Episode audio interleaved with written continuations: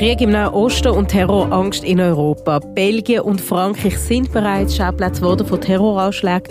Beide Länder erhöhen ihre Terrorwarnstufen aufs Maximum. Auch in der Schweiz erkennt man Bedrohung und ergreift Schutzmaßnahmen. Und wir müssen uns fragen, was hat der Krieg im Nahen Osten eigentlich mit uns zu tun und wie ist die Stimmung in Belgien und in Frankreich? Ihr hört hinter den Schlagzeilen den aktuellen Podcast von CH Media. Mein Name ist Joël Weil und ich bin verbunden in Belgien mit unserem Korrespondenten Remo Hess und in Frankreich mit dem Stefan Brändle. Hoi miteinander. Hoi zusammen. Remo, ich möchte gerade schon mit dir anfangen, weil das Ereignis in Belgien am Montagabend stattgefunden hat. Bei einem Terroranschlag hat ein Tunesier zwei schwedische Fußballfans erschossen. Erzähl, wie ist die Stimmung seither in Brüssel? Ja, also im ersten Moment ist natürlich ein Schock, hat ein Schock vorgeherrscht, ähm, über das, was jetzt da wieder, man muss sagen, wieder ähm, abgeht. Äh, nachdem ist eigentlich während der ganzen Nacht zwölf Stunden lang ähm, Angst gewesen. Man hat nicht gewusst, was, was los ist, weil der Mann ja noch auf der Flucht war. Und jetzt herrscht eigentlich so ein bisschen Sorge vor, dass der islamistische Terror ähm, wieder zurück zurückgekehrt nach Brüssel und ähm, die Leute werden natürlich an das Trauma erinnert, das man 2016 erlebt hat, mit diesen beiden Bombenanschlägen, wo Brüssel über 30 Tote und über 300 Verletzte gefordert haben. Ich springe ja ähm, immer auch ein bisschen zwischen, dem, äh, zwischen der Bezeichnung Belgien und Brüssel, weil es ist ja doch auffällig, dass Brüssel sehr oft zum Schauplatz wird. Ja, das ist jetzt zumindest ähm, das Mal und das letzte Mal ähm, der Fall gewesen, ja. Du möchtest jetzt wissen, wieso das so ist? Natürlich möchte ich das wissen. Ja, das ist eine gute Frage, oder? Jetzt hat Brüssel hat jetzt natürlich wieder ähm, das Label von der Islamistenhochburg oder Terrornest oder wie man das ähm, auch bezeichnen ähm, Ja, wieso ist das so? Brüssel ist natürlich ähm, eine Metropole, 1,2 Millionen Einwohner. Es ist ein multikultureller Schmelztiegel. Es gibt keine Stadt auf der Welt, vielleicht, glaube außer Doha, wo mehr Nationalitäten zusammenwohnen. Und ähm, ja, es kommt einfach sehr viel zusammen da. Und es gibt auch grosse Communities halt von, ähm, von, von muslimisch ähm, prägten Ländern, Marokko, Tunesien, aber auch Türkei, Nordafrika.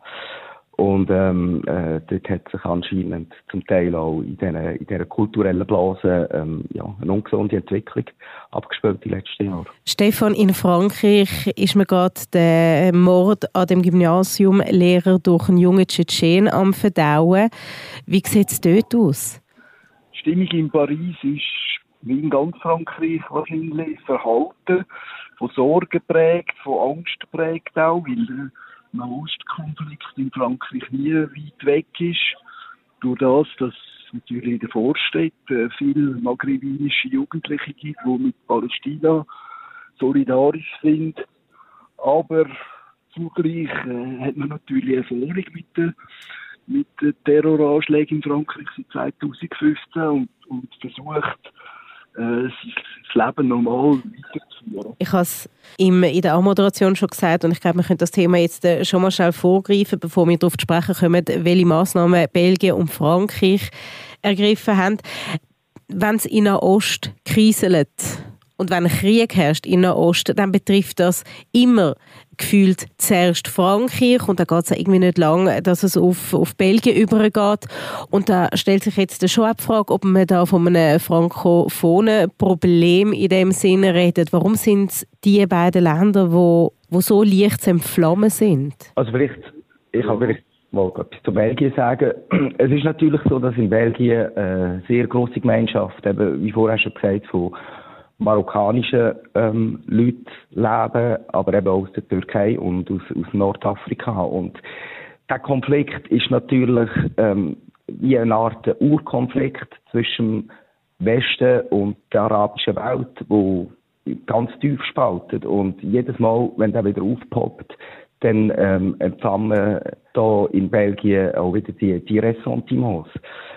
Ja, und Darüber hinaus, denke ich, ist ähm, der Nahostkonflikt ein Stück weit auch Projektionsfläche für ähm, die migrantischen Gemeinschaften in Belgien. Ähm, es geht auch um Fragen um Kolonialismus und ähm, dem sind wir Nachwirkungen bis heute. Und äh, in Palästina, in Israel zeigt sich für viele wahrscheinlich die vermeintliche Unterdrückung vom globalen Süden durch den Westen. Ja. Das ist interessant, Stefan, wie wir haben das ja im Vorgespräch auch besprochen, das Stichwort Kolonialismus. Kolonialismus, ja, aber auch vor allem äh, Banlieue-Problematik, die dazu führt, dass in Frankreich ähm, die grösste maghrebinische und muslimische äh, Gemeinschaft von Europa lebt, genauso wie die grösste jüdische Gemeinschaft in Europa äh, in Frankreich lebt. Und die zwei Gemeinschaften, die können miteinander. Äh, Juden sagen mir, sie können heute nicht mehr mit der Kippa in, in einer Vorstadt äh, frei rumspazieren. Umgekehrt sagen mir viele Maghrebiner, äh, Israel sei ein Terrorstaat und ein Polizeistaat und, und da merkt man, das, ist, das geht den Leuten sehr, sehr nahe. Und wenn zum Beispiel in Israel eine Intifada losgegangen ist, dann ist das sofort auch auf Paris übergeschwappt, also auf die Vorstädte in Paris. Und äh, jedes Mal äh, hat die Polizei müssen eingreifen. Und hinter dem stehen halt schon, wie du gesagt hast, ein bisschen die französische Ansichten, Kolonialismus, früher auch Antisemitismus, wo vor allem von den Rechtsextremen in Frankreich prägt war, aber heute eindeutig ein arabischer Antisemitismus ist.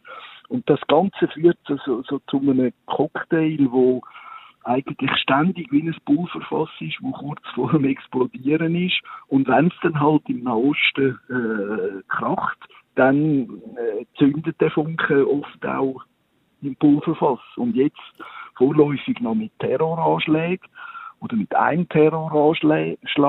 Aber das kann dann bald sich auch äh, ausweiten zu Banlieue-Unruhe oder anderen, anderen Phänomenen. Genau, wegen dem haben ja auch beide Länder, sowohl Belgien als auch Frankreich, ihre Terrorwarnstufe aufs Maximum erhöht. In Frankreich können Ausländer, die sich radikalisiert haben und somit im Verständnis von Frankreich ein Sicherheitsproblem darstellen, jetzt auch ganz schnell ausgewiesen werden. Stefan, erklär das ganz schnell bitte. An und für sich können sie nicht einfach so ausgewiesen werden. Wer vor 13 Altersjahren nach Frankreich gekommen ist, kann nicht mehr einfach ausgewiesen werden. Äh, wenn man zum Beispiel mit 6 oder 7 nach Frankreich gekommen ist, dann ist das eben nicht der Fall. Und das ist genau äh, der Fall von dem Messerstecher, wo in Arras einen Lehrer jetzt umgebracht hat. Der ist mit 6 nach Frankreich gekommen und kann jetzt an und für sich nicht mehr ausgewiesen werden. Aber die Regierung mit dem Innenminister Gérald Darmanin hat äh, jetzt äh, eine Art Notrecht erlassen, wo später auch noch muss vom Parlament äh, abgesegnet werden, wo es erlaubt, dass zum Beispiel die Polizei ohne richterliche Genehmigung kann äh, Leute äh, arrestieren, also mit Arrest belegen und äh, vielleicht auch ihre, ihre Waffen beschlagnahmen. Alles Sachen, die nicht mehr, jetzt viel einfacher sind als vorher. Und die Ausweisung selber sollte durch das dann auch möglich sein. Nur ist faktisch so, dass, dass sehr wenig Leute ausgewiesen werden. Das sind ein paar Dutzende von diesen Radikalisierten. Und äh, in der ganzen Kartei von Radikalisierten, dem sogenannten Fichier S, sind äh, offenbar 17.000 Namen enthalten und äh, wenn man sich vorstellt, dass die alle ausgewiesen werden, das wäre, das ist schlicht ein Ding der Unmöglichkeit. Ist das in dem Fall einfach eine Präventivmaßnahme? In Frankreich ist ein massives Politikum. Die Konservativen und auch die Rechtsextremen oder die Rechtspopulisten sagen, äh, die Regierung von Emmanuel Macron sei viel zu lasch und sie sollte jetzt schon viel mehr und also massenhaft äh, von diesen Gefährder äh, ausweisen. Aber wenn dann Marine Le Pen zum Beispiel gefragt wird, was sie eigentlich machen will, um die Leute auszuweisen, äh, praktisch mit dem Flugzeug, mit, mit Lastwagen oder, oder weiss nicht wie, dann kann sie eigentlich auch nicht mehr sagen als der Innenminister Darmanin. Das Problem ist natürlich ein Praktisches, das die EU als Ganzes betrifft. Die Frage ist immer, wohin will man denn die Leute überhaupt ausweisen? Man kann die ja nicht einfach in ein Flugzeug setzen ähm, und das losschicken, wenn das Land, wo sie hin sollten, dem Flugzeug keine Landeerlaubnis erteilt. Das ist ja bei den meisten Fällen der Fall, oder?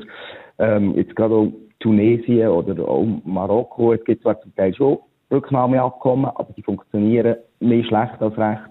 Und vor allem in diesen Fällen haben die Länder wenig Interesse, ihre Leute zurückzunehmen, wenn es um Kriminelle handelt oder eben Gefährder, islamistische Gefährder. Wie macht sich in Belgien eigentlich die erhöhte Terrorwarnstufe bemerkbar, Remo? Was merkt man auf der Straße einen Unterschied? Nein, also eigentlich nicht. Also ich muss sagen, die Terrorwarnstufe ist jetzt vom 4 eigentlich auch wieder aufs 3 abgesetzt worden. Und wir haben schon auch gelernt aus diesen Ereignissen 2016, wo ja nachher während Monaten das Militär patrouilliert ist ähm, in, in, den Städten, in den U-Bahn-Stationen.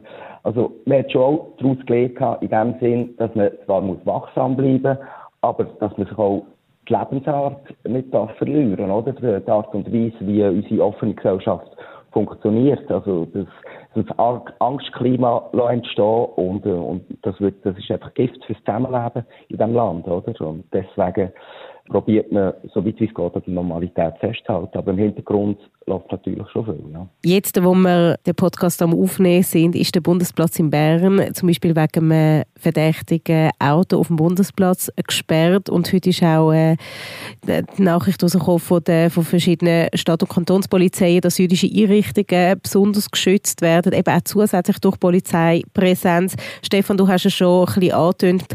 Was könnt ihr zwei zu der Sicherheitslage von jüdischen Bürgerinnen und Bürgern in den jeweiligen Ländern sagen? Ja, die, die Lage für die jüdischen Bürger ist natürlich äh, dramatisch. Äh, die wissen genau, dass sie gefördert sind, dass sie zum Teil eine Zielscheibe sind. Und in den jüdischen Schulen äh, ist es momentan nicht sehr gemütlich, weil die, die sind richtig belagert von der Polizei und äh, müssen, müssen aufpassen. Die Eltern, wenn, das kommen, wenn sie ihre Kinder kommen holen, passen ungemein auf. Und das auch wieder, muss man sagen, ist, ist halt schon Teil, ein starker Teil von der ganzen Sorge, wenn nicht sogar Psychose, wenn man davon will reden, in Frankreich, äh, wo dazu führt, nur weil du, Joel, von dem Bundesplatz redest, in Frankreich ist, ist zum Beispiel das Louvre-Museum äh, evakuiert worden, äh, Schloss Versailles ist geschlossen worden. Zweimal ist es oh, doch geschlossen worden, nicht? Ja, ja. Und heute sind auch sechs Flughäfen gesperrt worden in, in Frankreich, also von Nizza bis nach Lille in Nordfrankreich, wegen Bombendrohungen. Das ist natürlich auch so ein bisschen die einfache Art, Terror zu machen oder versuchen Terror zu machen, indem man einen Telefonanruf lanciert. Vorläufig hält sich das in Grenzen, zum Beispiel, auch wenn Nizza ein grosser Flughafen ist, aber wenn man sich überlegt, dass äh, Paris-Roissy oder Paris-Orly drankommen, wo Tausende von, von Flugpassagieren betroffen wären und nicht nur in Paris, sondern auch darüber aus, weil Paris halt ein Hub ist, dann äh, kann man sich leicht vorstellen, wie, äh, wie, wie schnell einmal die Sorge, die generell das, das beängstigende Gefühl in eine richtige Psychose umschlägt. Du hast vorhin gesagt, Remo, dass die Terrorwarnung in Belgien sogar abgesetzt worden ist. Also der Hintergrund ist auch ganz einfach, dass der Terrorist vom Montag ja am frühen Dienstagmorgen in einem Kaffee in der Brüsseler Gemeinde Scarbeck äh, von der Polizei erschossen worden ist. Und ähm, insofern die akute Gefahr ähm. Das haben die Menschen gesehen, gell? Die haben gesehen, wie er erschossen worden ist. Das ist in einem Kaffee passiert, ja, effektiv. Der ist von Augenzeugen erkannt worden. Die haben nach der Polizei angerufen und die sind gekommen. Und nach einem kurzen Schusswechsel ist dann der Terrorist tödlich verletzt worden. In, in Frankreich ist der ganze Lehrermord auch äh, gefilmt worden, natürlich, von den Schülern, die in den höheren Stockwerken sind und mit dem Telefon die Vorgänge auf dem Pausenplatz genauestens verfolgt haben. Äh, der, der Attentäter ist mit seinem Messer auf, auf einen Lehrer losgegangen. Der hat sich dann mit einem Stuhl können verteidigen. Dann ist es weitergegangen. Der ist umgekehrt. Der, der Lehrer, der andere, der Lehrer und äh, der Täter ist dann auf andere losgegangen und so ist es weitergegangen. Äh, zum Glück haben sich die meisten können retten, außer zwei, die sehr stark verletzt worden sind und Verhaftung selber hat man dann nicht mehr gesehen, aber man hat schon äh, Szenen erlebt, wo, wo jetzt auch am Fernsehen kommen, wo eigentlich seit Tagen in der Tagesschau gezeigt werden, ohne, ohne Hemmschwelle, ohne irgendwelche Sperren. Der Name von dem Attentäter wird auch genannt, äh, der Name vom Lehrer, der gestorben ist. Und das Ganze kommt halt oder geht äh, den Leuten schon sehr nahe. Und äh, da wird natürlich ständig darüber geredet, in der Familie, äh, unter Freunden, aber man muss ja sagen, in der Öffentlichkeit, im Zug, an der Arbeit, ich habe Bekannte, die, mir alle gesagt haben, an der Arbeit sagt niemand nur ein Wort darüber, weil, weil es ist einfach zu heiß. Man weiß nie, ist, ist, ist da ein Palästina-Sympathisant, ist ein Israel-Sympathisant gegenüber und von dort her äh, sagt man einfach am besten nichts. Also so kaltes Schweigen. Genau, ja. Wir haben es vorher schon angedeutet, was so die Ursachen sind in Frankreich und in Belgien, dass es immer so schnell zu Spannungen kommt, wenn im Nahost äh, die Lage eskaliert. Aber was würdet ihr sagen, was ist charakteristisch der Unterschied oder was tut die Schweiz ganz klar von Frankreich und Belgien unterscheiden, wenn ihr überhaupt findet, es gibt in dem Zusammenhang einen Unterschied? Also der Schweizer Nachrichtendienst geht ja schon davon aus, dass das Risiko für islamistische Terroranschläge auch in der Schweiz erhöht sind aber ähm, dass es keinen konkreten Anhaltspunkt gibt, dass da jetzt wirklich etwas in Vorbereitung ist. Also meiner Meinung nach, ich bin ja kein Soziolog, aber ich würde mir einfach damit erklären, dass in der Schweiz vielleicht das Risiko auch kleiner ist, weil die Schweiz einfach ja, noch kleinteiliger ist als jetzt die grossen Stadtregionen wie um Paris oder in Brüssel. Das, was wir vielleicht manchmal so als negativ als Bünzli-Schweiz beschreiben, ist jetzt in dem vielleicht diesem Fall vielleicht ein Vorteil, und zwar die größere soziale Kontrolle, dass man uns schaut, mehr schaut, was macht der andere und ähm, ja, sich gegenseitig halt so ein bisschen mehr beobachtet, wenn er einfach so parallel aneinander vorbeilebt. Und nachher habe ich das Gefühl, ist natürlich auch ein ganz klarer Faktor ist die Arbeit und die Beschäftigung. Also der Wohlstand Tatsache, dass die meisten Leute in der Schweiz äh, eine Arbeit haben, einen Job haben, ist einfach, ist einfach entscheidend für die soziale Integration. Ja. Bist du das unterschrieben, Stefan? Ja, durchaus. Das ist, äh, das ist sicher ein wichtiger Grund. Äh, ich meine, wenn man sieht, wie hoch die Arbeitslosigkeit in Frankreich ist, das sind drei Millionen Leute, die keinen Job haben und vielfach in diesen Banlieue-Siedlungen, dann, dann ist es natürlich klar, dass es äh, problematisch ist, auch soziologisch problematisch. Dazu kommt der Urbanismus, wo man ja kennt in der Schweiz, äh, also der französische Urbanismus, wo, man, wo einfach darin besteht, dass man seit den 60er Jahren vom letzten Jahrhundert äh, die Migranten aus Tunesien, Marokko und Algerien einfach so in die, in die Banlieue-Türme gesperrt hat und, und das, das, dort sind sie noch heute und dort gibt es äh, nichts anderes als kleine Ghettos, wo, wo halt die Jugendlichen auch drin leben, mit Drogenhandel und allem Wüsten. Und das ist natürlich schon ein Unterschied zu der Schweiz. Und zweiter Unterschied, finde ich, ist, dass die Schweiz Minderheiten hat und sprachlicher Art, anderer Art und Frankreich eben nicht. Frankreich hat La Pensée unique, das ist der Staat, Nation, wo eine Ideologie ist, nämlich die französische. Das ist im guten Sinn wie im schlechten Sinn äh, verständlich. Aber es führt dazu, dass äh, Minderheit wie äh, eben die Migranten, wie, wie die Maghrebiner, äh, wie andere Minderheiten äh, völlig untergehen. Und entweder passt man sich total an und wird zu einem super guten Franzosen, undergeht und Steak frit ist, aber wenn man das nicht macht, dann scheiden wir aus und wird, wie jetzt eben, äh, wie ich auch versucht habe zu schildern, wird einfach wegverdrängt. Und, und, das ist natürlich keine Art, eine soziale oder eine nationale Kohäsion zu erreichen. Und vielleicht ein letzter kleiner Grund ist, Frankreich hat einfach vom Temperament her äh, eine andere Art mit, äh, mit sich selber, mit seinen Gruppen, mit seinen Gemeinschaften umzugehen. Das ist alles sehr konfliktuell.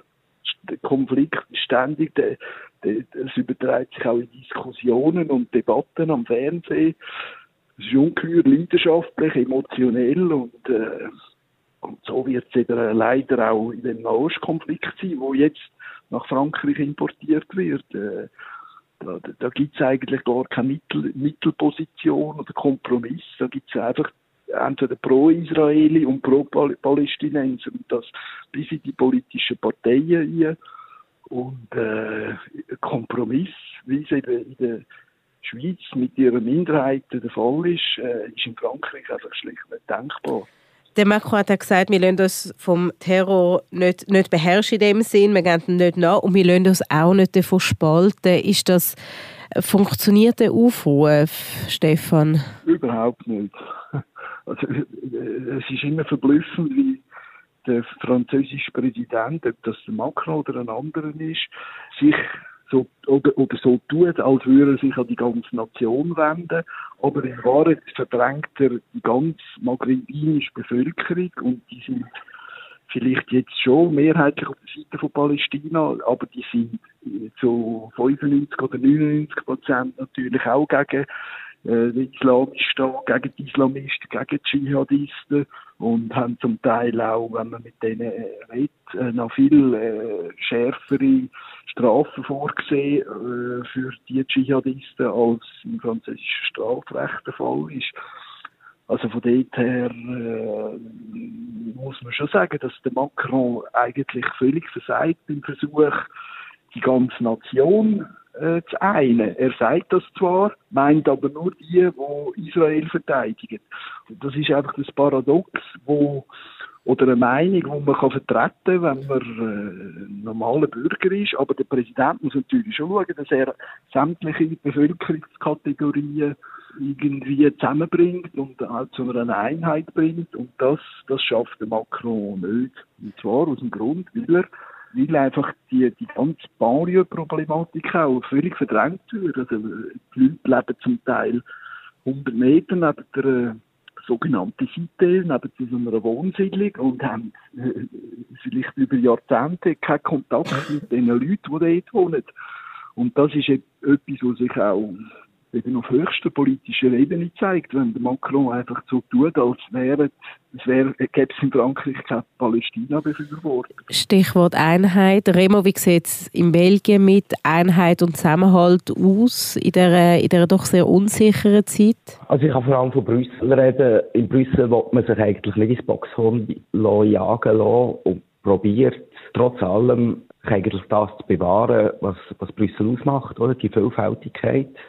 Aber auf Gesamtbelgien raus gesehen ist es natürlich schon auch bemerkenswert, wie die Spaltung auseinandergeht. Also zum Beispiel in Flandern gibt es zwei grosse Parteien. Die NWA, die kann man so ein bisschen mit der SVP vergleichen. Und nachher gibt es den Flams Belang. Das ist, äh, die stehen nochmal weiter rechts, würde schon sagen, am äh, rechtsextremen Rand der Gesellschaft. Und die vereinen laut Umfragen jetzt mittlerweile ich weiß jetzt nicht genau, 50 oder vielleicht fast schon mehr als 50 Prozent auf sich in Flandern. Und nächstes Jahr sind Wahlen in Belgien und ähm, die ganze Migrations- und Integrationsthematik, es, es, ist, schon damit zu rechnen, dass sich das sehr stark in den Wahlen in, in dem Resultat wird niederschlagen. Ja. Ich habe auf Twitter den Tweet gelesen von jemandem, der geschrieben hat, wir waren einem dritten Weltkrieg auch schon ferner. Habe ich auch schon in Frankreich gehört in den letzten Tagen. Ich weiß nicht, äh, ob das äh, realistisch ist, aber äh, zu Sorge gibt es sicher Anlass, Anlass die, die aktuelle Lage. Ich danke beiden vielmals für eure Einschätzung und eure Zeit. Danke dir. Gern geschehen. Au revoir. La Suisse. Das war es mit «Hinter den Schlagzeilen», der aktuelle Podcast von CH Media. Mehr Podcasts findet ihr unter chmedia.ch slash podcasts. Und wenn euch die Folge interessiert hat, dann abonniert uns doch und dann hören wir uns künftig häufiger. Ich danke euch vielmals, dass ihr dabei gewesen und sage bis zum nächsten Mal.